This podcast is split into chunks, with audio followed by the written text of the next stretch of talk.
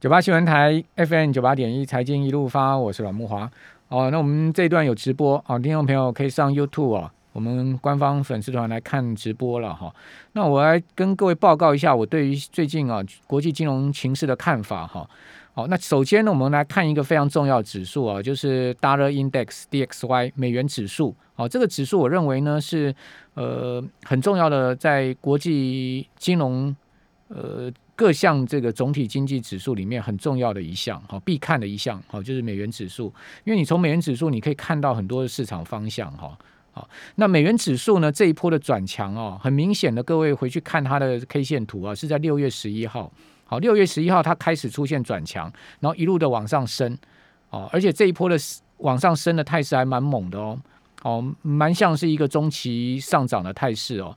不过你就中长期来看呢，哈，美元指数在九十六点那个地方，哦，有蛮大的压力。那更不要讲上面的一百点，哦，因为过去呢，呃，那么多年来啊，大概二至少二零一六年以来吧，哦，美元指数就是在九十点到一百点这个区间内嘛，所以就到一百点它就是极大压力区，到九十点就是一个极大支撑区。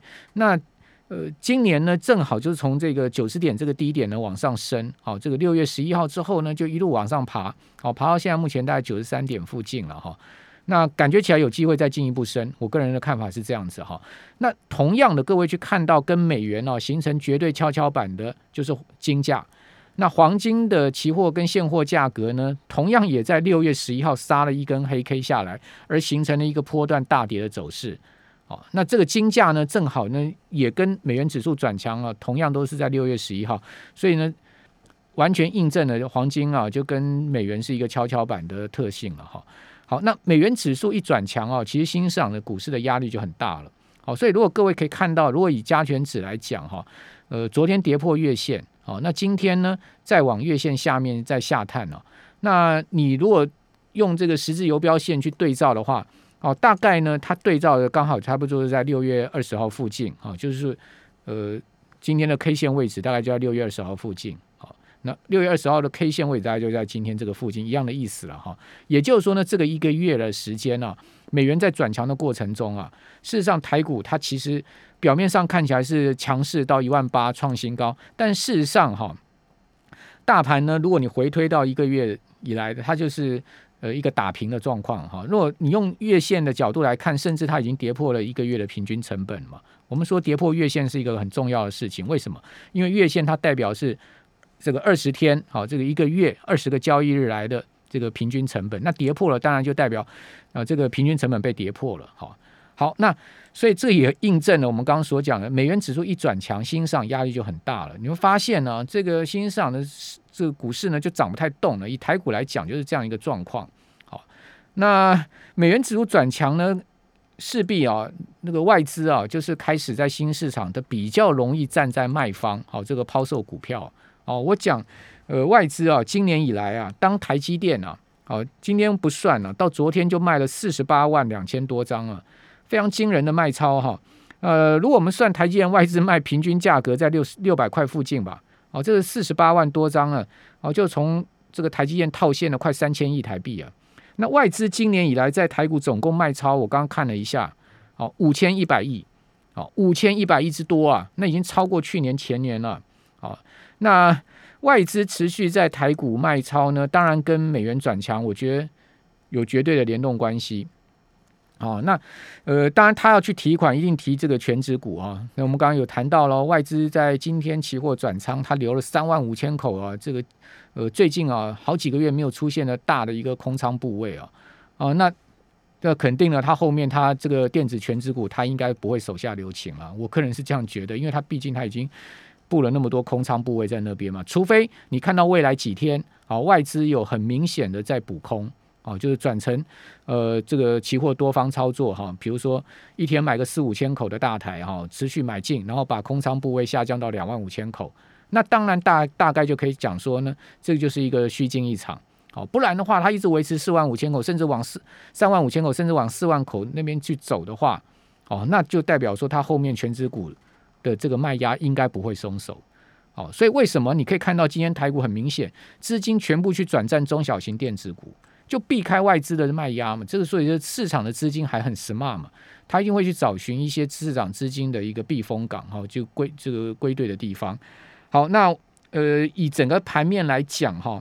我觉得呢，大家对于这一波的回档有一点稍微没有那么大的一个戒心的，主要原因是什么呢？我们可以看到融资啊，其实这两天才开始松动哦。融资余额呢，呃，昨天是减了四十三亿，哈，因为昨天已经破月线，所以破月线的话，一定会有这个资金卖出来哈，就是说筹码丢出来，所以融资呢，大盘减了四十三亿，这减幅呢才百分之一点四四哈。那但是你看今年以来啊，融资是大增了一千零八十二亿哦。那融资的增幅是五十七点七八趴，将近六成哦。所以现在目前的融资余额以集中交易场来讲，也是两千九百五十六亿，毕竟三千亿了哈。那融券哈，最近是大回补啊。我们刚除了讲阳明昨天融券大回补了一半之外哈，呃，昨天融券呢也是补空补的很多，两万九千多张哦，补了七趴的融券。那融券余额哦，这个现在目前呢只剩下三十八万六千多张。哦，今年以来融券呢大补了七十七万七千张，哦，然后呢补空的这个比率呢是百分之六十六点七八，好，那融资减呢融券这个也同步的出现减少呢，资券同步的退场哦，这个其实在散户的筹码面上面是比较不利多方的了哈，一般是这样来看的哈，好，那呃我觉得航运股呢很重要，阳明这档股票因为今天要砍到跌停，明天龙今天晚上的龙券会被补掉。好，然后呢，看看明天的走势，就可以见出啊这波航运股的端倪喽。所以我觉得明天这一天呢，对于货柜三雄来讲啊，是蛮重要一个这个股价观察的一天，就明天。好，好，那我们刚刚谈到了，这个只要美元一转强哦，整个新兴市场压力，股市的压力就很大。所以你可以看到整个亚股哦，那我们刚刚讲日本股市不还不是算不算新兴市场？日本是亚洲股市里面唯一一个哦成熟市场。好，其他雅股全部都是叫做新兴市场哈。那日本股市啊，其实呢到今天之前已经是连跌五天了嘛。哦，这个日本股市非常疲弱。那韩国股市最近也出现了比较疲弱的走势。好，雅股各位看到东南亚的股市也是同样的比较疲弱走势。另外呢，呃，今年曾经一度啊上半年涨幅第一名哦，全球股市里面排 number one 的哦，哦是越南。好，越南股市今年上半年。涨了二十七趴，哦，这个是超过阿根廷的涨幅，哦，上半年全球股市前三名，各位知道是哪三大哪个三个地方吗？哦，一个是这个越南股市，我刚刚讲了，涨了二十七趴，然后另外一个是阿根廷，哦，阿根廷仅次于在越南后面，另外一个就是台股啊，台股今年上半年涨了这个二十趴啊，是全世界排第三名了，你看厉不厉害啊？好，那。越南股市最近啊也被外资提款哦，这个剪羊毛啊哦，因为越南股市呢今年最高的时候曾经我讲胡志明指数哈，因为越南有两个这个证券交易市场，一个是胡志明市，一个一个是这个河内市。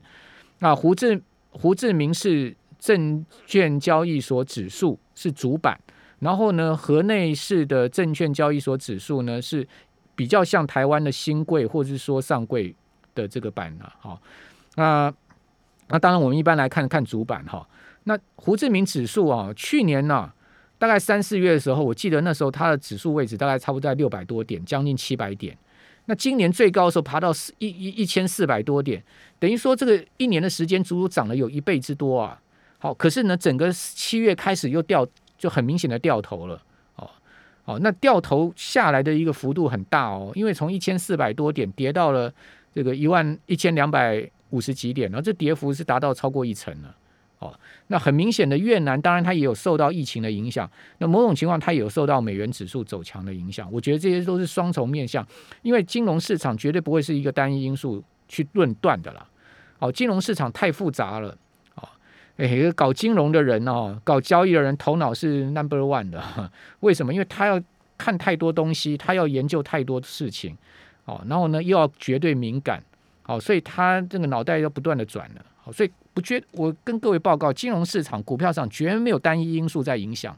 你要很果断的说啊，又因为 Delta 疫情在越南大爆发，使得这个越南股市大跌。那你怎么不讲六月其实越南就已经有 Delta 疫情了呢？那六月它还一路往上冲呢，对不对？冲到这个六月底，冲到全世界 Number One 呢？哎，大家知道越南股市有多夸张吗？六月它曾经出现过一天呐。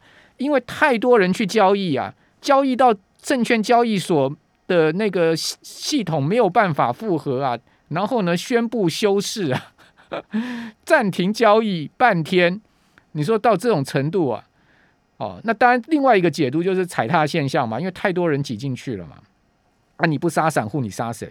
啊，金融市场就是这样嘛，你主力不杀散户你杀谁？所以你会看到，其实从六月这个美元转强以来哦，七月哦。诶，根据 EPFR 的资料，外资的确在亚洲多个新兴市场持续在卖超，包括印度，包括甚至成熟市场日本，它都出现了卖超哦。好，所以说这个美元指数还真的是一个很重要，我们持续要观察的方向。好，以上提供给听众朋友参考。好，我们明天再见，拜拜。